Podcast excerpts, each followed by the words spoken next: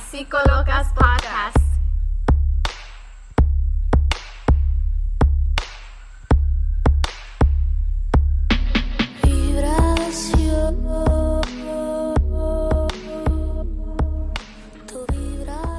Y no estamos locas. Pero estamos aquí empezando nuestro primer episodio de Psicolocas Podcast. Yo soy Claudia. Y yo soy Ana María. Y vamos a hablar hoy de la salud mental y por qué decidimos empezar este episodio. Bueno, yo soy Claudia, yo soy una psicóloga aquí en el área de DC y me interesa mucho la salud mental. Trabajo en una clínica que atiende a mayoritariamente latinos y me interesa mucho la, la salud mental porque creo que es tan importante como la salud física y es algo que todos tenemos que poner más atención. Y yo estoy interesada en, eh, sobre todo, hacer este podcast porque me interesa mucho ayudar a nuestra gente a entender un poco el fin de los psicólogos, de la terapia, de ir a hablar con alguien de tus problemas y de poder buscar una ayuda profesional sin tener el miedo de sentir vergüenza y tener la información necesaria para buscar esa ayuda. Y bueno, yo más que todo he notado que en la comunidad latina hay mucha estigma en la salud mental, en el tema de la salud mental.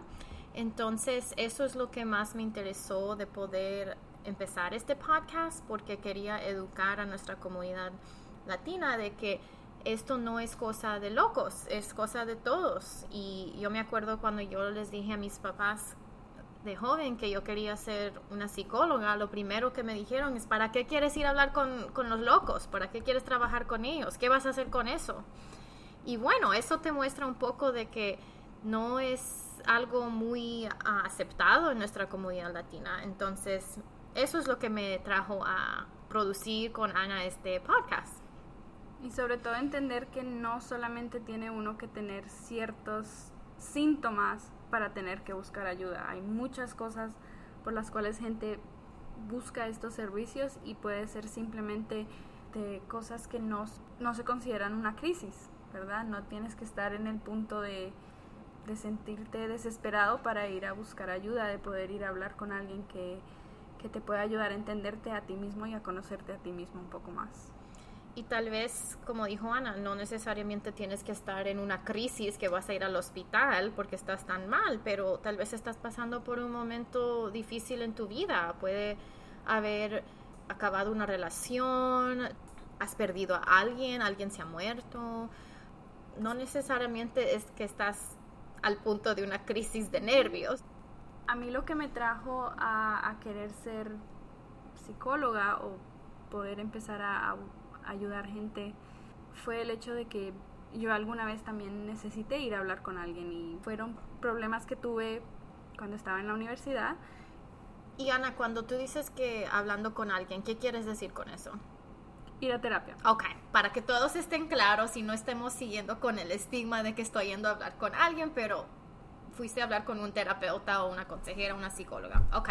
Claro, es importante identificar que, que lo que estamos hablando es ir a terapia de que hay mucha gente que piensa que, que ir al psicólogo es simplemente ir a tomar medicamento y eso no es necesariamente verdad. Eh, sí, tienes razón. Ah, muchas personas dicen, yo no quiero tomar nada, me van a dar pastillas. No, eso es una confusión que hay. Es un mito porque en realidad uno va al, psicólogo o a una terapeuta para hablar, para poder trabajar en tal vez lo que está pasando. Uno va a un psiquiatra para que le hagan una evaluación y si es necesario, tal vez el psiquiatra te recomiende medicina, pero no necesariamente quiere decir que tú vas a salir de ahí y tienes que tomar esa medicina. Eso es voluntario. También hablamos de que, de que hay mucha gente que en el momento en que está viviendo algún problema psicológico no se da cuenta que lo está viviendo, sino hasta mucho después. Y fue exactamente lo que me trajo a mí a esto, que, que, yo no sabía que tenía ataques de pánico. Y en el momento que me di cuenta, busqué la ayuda y empecé a manejar mis ataques de pánico de una manera que hoy en día ya ni me doy cuenta que lo estoy haciendo, pero sé que fue un, método que aprendí en la terapia para hacerlo más fácilmente. Simplemente eh, contar en la cabeza hacia atrás o respirar profundo o tener presente que para yo sentirme bien tengo que comer bien, hacer ejercicio, dormir suficiente y son cosas que nunca había pensado antes porque no las había necesitado. Pero cuando me di cuenta que era importante que para mí, para mi salud mental, no solamente eh, encontrar estas cosas después de hablar con un profesional en la terapia, de seguirlas haciendo aún sin haber tenido ese profesional siguiéndome. Igual, similarmente como Ana, yo a una edad joven en la adolescencia estaba teniendo bastante ansiedad y también um, ataques de pánico y no sabía qué es lo que me estaba pasando y lamentablemente mis papás tampoco entendían lo que me estaba pasando. Yo me acuerdo que tenía como 16 años y tenía un dolor de estómago, quería, me daba como que no podía respirar, me daba como una sensación de miedo y no sabía qué es lo que estaba pasando. Y, y me ocurrió una vez cuando estaba manejando a mi trabajo, uno de mis primeros trabajos y lo que empezó a pasar es que yo empecé a identificar que cuando yo estoy en el carro, esto me pasa y yo no, ya no quiero estar en el carro, ya no quiero manejar, mm, tengo miedo a manejar, cada vez que yo estoy en el carro, a mí me pasa esto. Mm. Y de eso fue como creciendo mi ansiedad, pero ya no eran como ataques de pánico, simplemente era ansiedad en general. Mm. Y mis papás no sabían qué, tenía, me llevaron al doctor, el doctor me dijeron que físicamente estaba muy bien, me hicieron estudios del estómago porque no tenía ganas de comer, tenía náusea, cada vez que comía me vomitaba y no es que tenía nada físicamente, físicamente estaba bien, fue que tenía ansiedad y eso me estaba consumiendo y yo no podía darle nombre a lo que me estaba pasando y lamentablemente mis papás tampoco. Entonces de ahí mi doctor primario les dijo a mis papás, miren, esta niña está bien, esta niña está saludable, tal vez lo que ella necesita es ir a hablar con alguien, hablar qué es lo que le está pasando y de ahí podemos ver si eso es lo que lo que le ayuda y bueno al principio mis papás estaban como que no creo que ella tenga nada pero bueno, vamos a ir y la tenemos que llevar porque no está bien. No Fueron a terapia. Sí, fuimos a terapia y no... Y fue raro porque fui con mi papá, mi mamá tenía que trabajar, pero yo entraba y a veces entraba con mi papá. Y bueno, al fin y al cabo descubrimos que sí, era ansiedad. Y bueno, vamos a hablar más de lo que era, lo que me estaba causando eso, pero al principio fue bien difícil que alguien me diga lo que estaba pasando. Identificarlo. identificarlo. Y ni yo misma sabía lo que me estaba pasando. Entonces, creo que eso es algo que pasa bastante, especialmente en la comunidad latina, donde no es algo que hablamos frecuentemente. exactamente. Yo llegué a un, una sala de emergencia en Colombia, porque estaba teniendo un ataque de pánico y no tenía ni idea qué era. Lo único que yo sabía era que después de comer empezaba a sentirme corta de respiración y empezaba como a desesperarme, a sentir que ya me iba a morir. Y empezaba a tener estos pensamientos negativos y todos, todo el mundo se me, se me revolvía en la cabeza y lo único que me lo quitaba era acostarme a dormir. Entonces, pero como escaparte de lo que estabas sintiendo. Pero me cansaba, me cansaba físicamente lo que estaba sintiendo, que me llevaba a, dormirme después de comer. Después de unos, por lo menos unos 10, 15 minutos de tener esa ansiedad, ese pánico, hasta que una vez perdí el control y fuimos a a una sala de emergencia, pero el perder el control simplemente fue desesperación, porque nada físicamente me sucedió. Claro. En ese momento lo único que pasó fue que me pusieron una máscara de oxígeno y me dijeron está todo bien, todo el corazón está bien, los pulmones están bien, no hay problema en que no hay obstrucción del de, aire en, ningún, en ninguna parte. Y en ese momento no, no teníamos ni idea qué era. Cuando simplemente un doctor me dijo, tú sufres de ansiedad. Y yo, mm, ¿Qué? Y así fue que yo empecé a pensar, wow, yo estudio psicología en la universidad en este momento y en este momento no pude identificar lo que me estaba pasando. Aunque lo estoy estudiando, no lo identifiqué. O sea que tú sabías lo que era un ataque de, pánico, pero no lo aplicabas a, ti misma. No, no, porque, porque nunca pensé que me fuera a pasar a mí. Y cuando, y cuando yo pienso en las personas que he visto que, son, que han sido mis pacientes, nadie cree que le va a suceder a él, ¿verdad? Y fue precisamente lo que me sucedió a mí. Yo no sabía qué me estaba pasando ni que era posible que me pasara a mí. Y como dice Claudia, mm, en próximos episodios podemos hablar un poco más de por qué, ¿verdad? Porque después de mucha terapia uno llega a entender el hecho de por qué esto sucede. Esto no simplemente sucede de la nada. Hay razones y son razones muy válidas por pequeñas que parezcan. Claro, y similarmente a Ana, ella estaba estudiando esto en la universidad, yo no, no estaba estudiando esto todavía, estaba joven y tenía como 16, 17 años, pero precisamente esa experiencia de ir a la terapia con mi papá, a veces con mi mamá y tener este conocimiento es lo que para mí me llevó a, seguir esta carrera. O sea que yo ya tenía que ir a la universidad y dije, wow, primero quería ser profesora, pero después no, entonces dije, no, yo quiero, a mí me gustó lo que, lo que, la experiencia que yo tuve en la terapia, entonces yo quiero hacer lo mismo con niños y adolescentes. Y como dices tú, Ana, después de mucha terapia y de entender qué es lo que me estaba pasando, yo dije, no, yo quiero ayudar a otros adolescentes, a otros niños y también trabajo con adultos de cómo reconocer esto cuando le está sucediendo a uno. Y así es como empecé a estudiar psicología y llegué aquí. sí. Yo ya tenía un interés por la psicología porque siempre me había gustado trabajar con niños que se estuvieran acoplando a, un, a una nueva vida después de ser adoptados. Ese, ese había sido mi, mi interés desde mucho antes y una de mis tías eh, que vivía en Colombia, ella era psicóloga y ayudaba a niños que se estaban que estaban siendo adoptados en Colombia. Para mí esa era la razón por la cual yo quería ser psicóloga.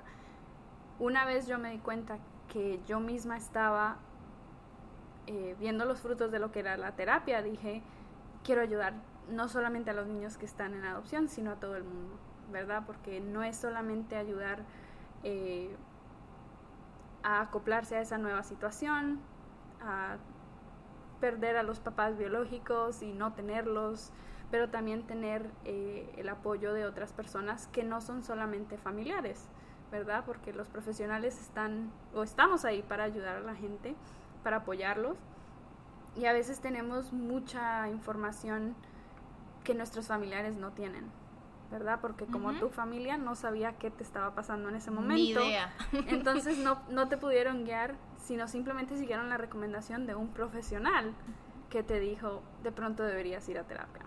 Y así fue como, así es como mucha gente llega a, a, que le recomienden a ir a, terapia y después se dan cuenta que, que funciona, ¿verdad? Y desafortunadamente no todo el mundo tiene tan buena experiencia al principio, pero la, la realidad de las cosas es que hay que seguir buscando. Si tú no te sientes cómodo con alguien, puedes seguir buscando a otra persona con la que te sientas mejor.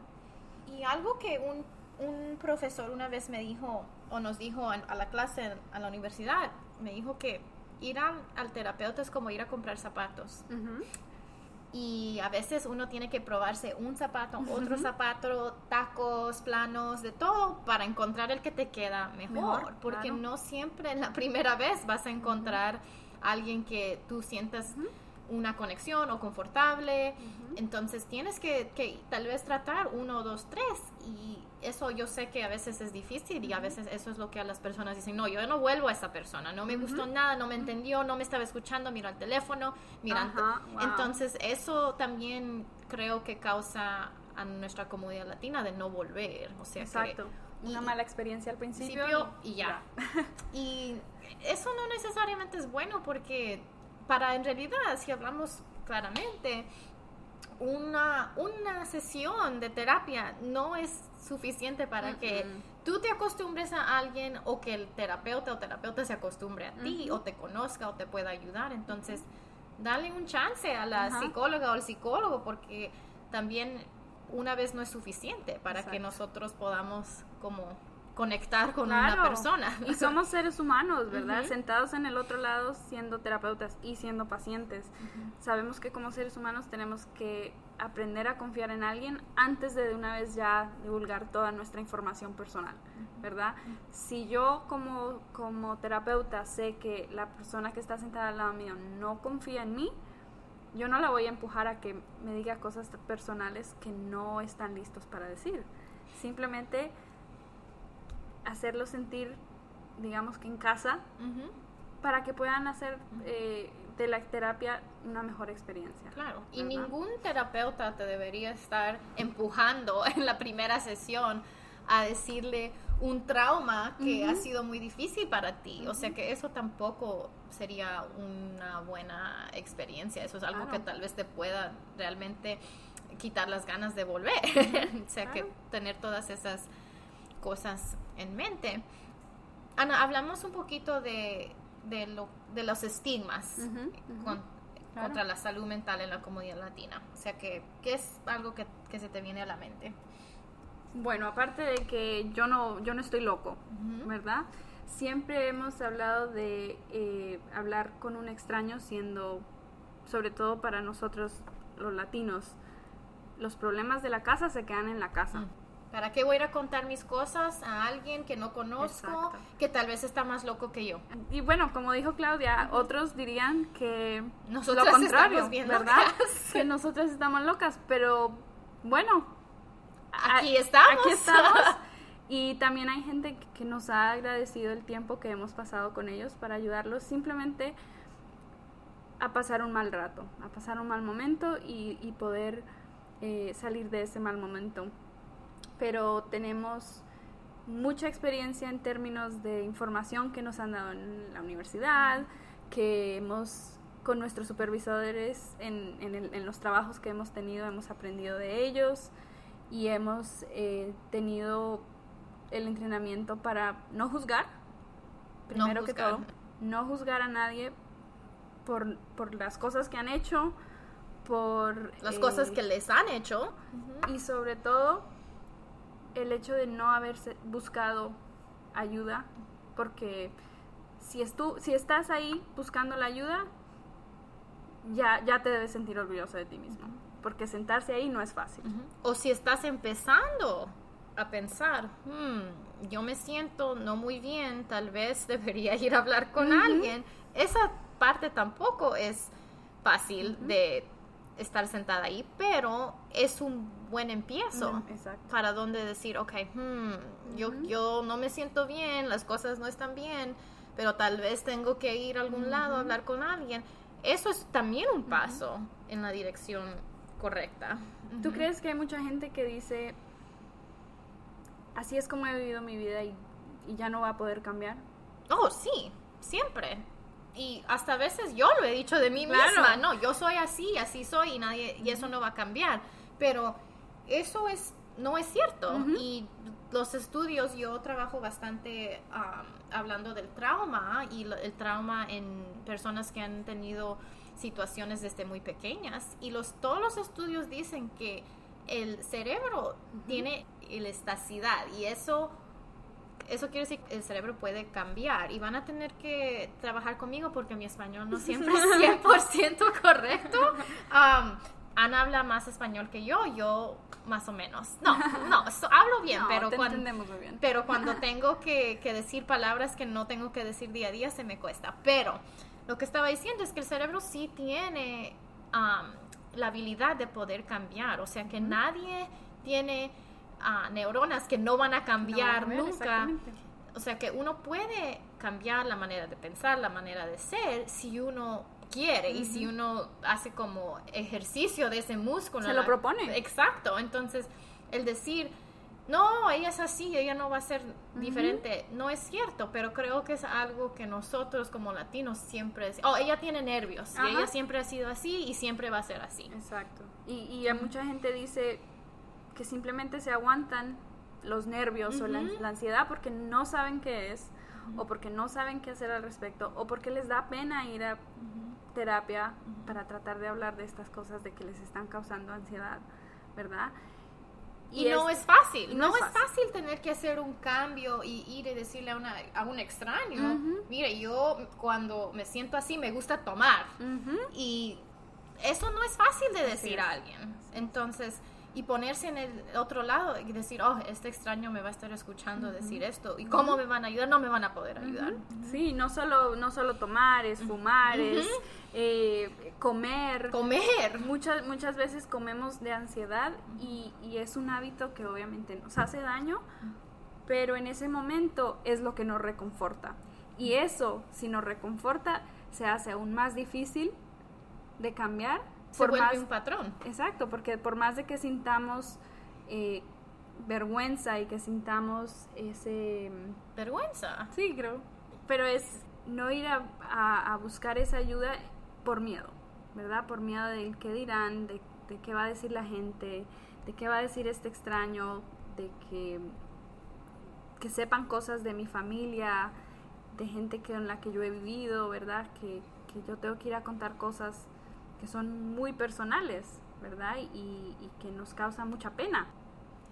Bueno, y mayo es el mes de la salud mental, que en realidad es la razón que decidimos como lanzar con ese proyecto aquí con Psicólogos Podcast. Y lo que noté en las redes hace unos cuantos días es que Farruko se pintó las uñas verdes. verdes así como Bad Bunny, bueno, Bad Bunny lo está haciendo por, su estilo, pero la razón que él se pintó las uñas verdes es porque verde es el color de la salud mental y a mí me fascinó, a mí me pareció muy bien que Farruko, alguien que está muy popular ahorita con el reggaetón, que decidió a pintarse las uñas verdes y promocionar el mes de la salud mental. Claro.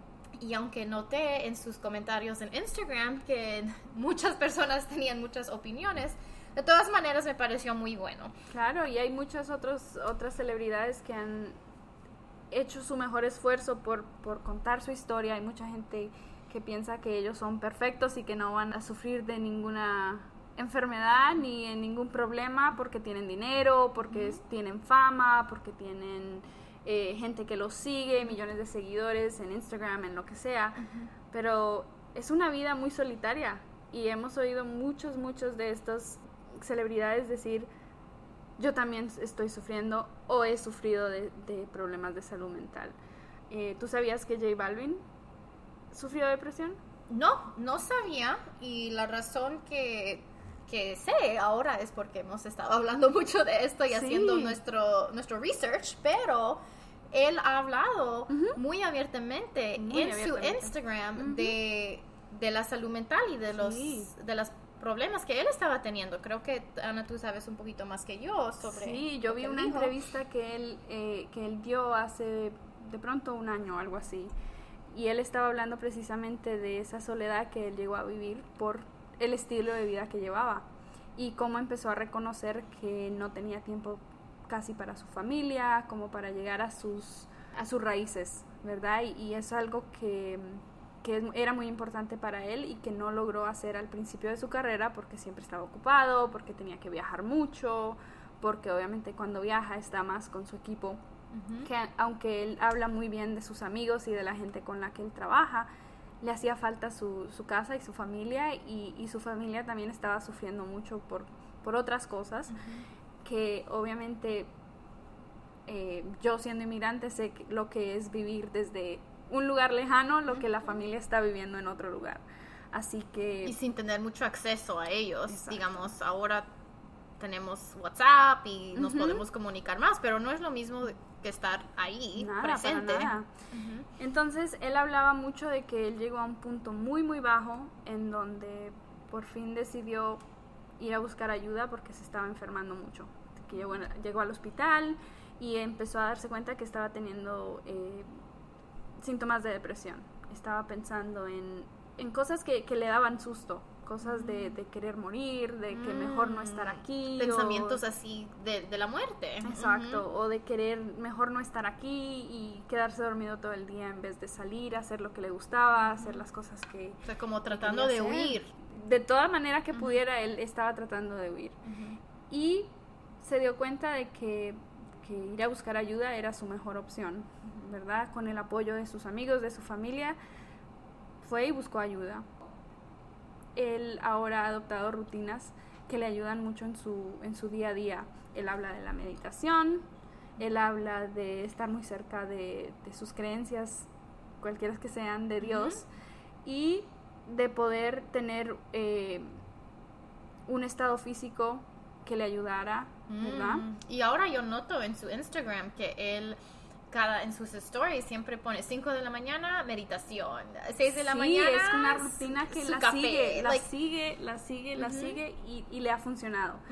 Y él ha hablado de que en el- ha ido al psiquiatra y ha tomado medicinas para la depresión, pero lo habla de una forma muy normal, porque así Porque debe es ser. normal. Así debe ser. Ujú. Y mucha gente, como tú dices, que a Farruko le, le tuvieron muchas opiniones, lo más seguro es que él también lo hizo y tuvo muchas opiniones eh, positivas y otras negativas, pero él sabía que eso era lo que le funcionaba a él, entonces él dijo, pues yo no voy a ponerme a escuchar a lo que las otras personas crean que yo debo hacer, porque el único que lo sabe soy yo y mis médicos.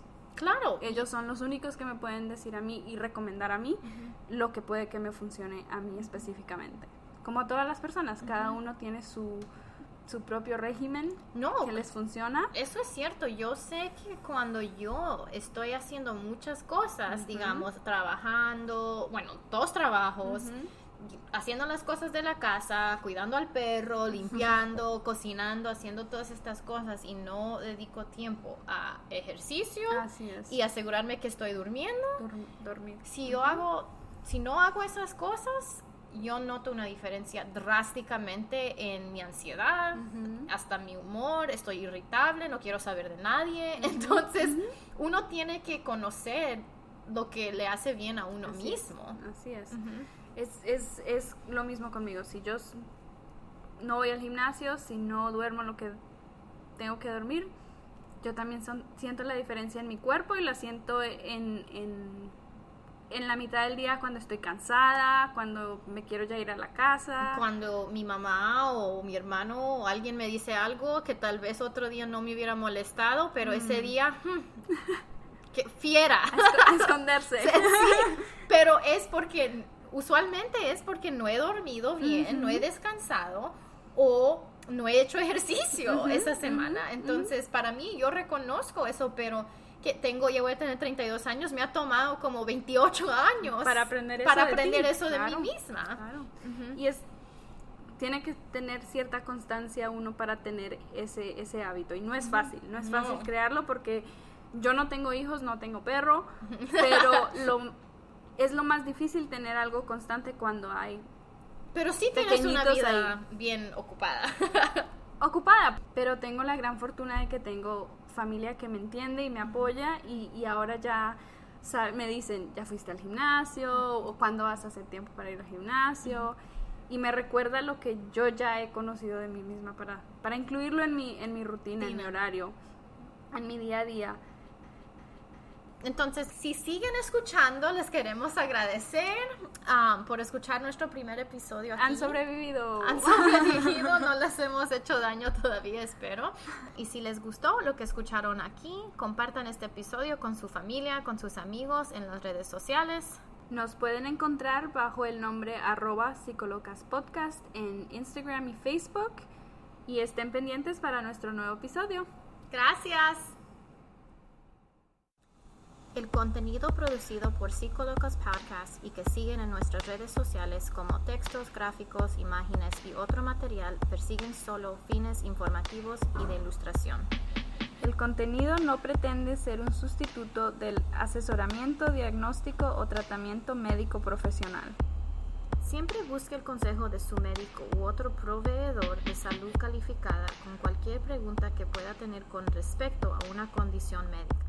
Nunca ignore el asesoramiento médico profesional ni se demore en buscarlo debido a algo que haya escuchado o visto en Psicolocas Podcast. Si cree que puede tener una emergencia médica, llame a su médico al 911 o al número de emergencia local inmediatamente.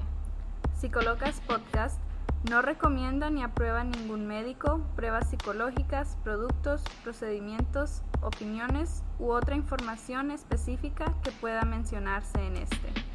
La confiabilidad en cualquier información proporcionada por Psicolocas Podcast y la de aquellos que aparezcan en él, así como otros visitantes, se hará bajo su propio riesgo.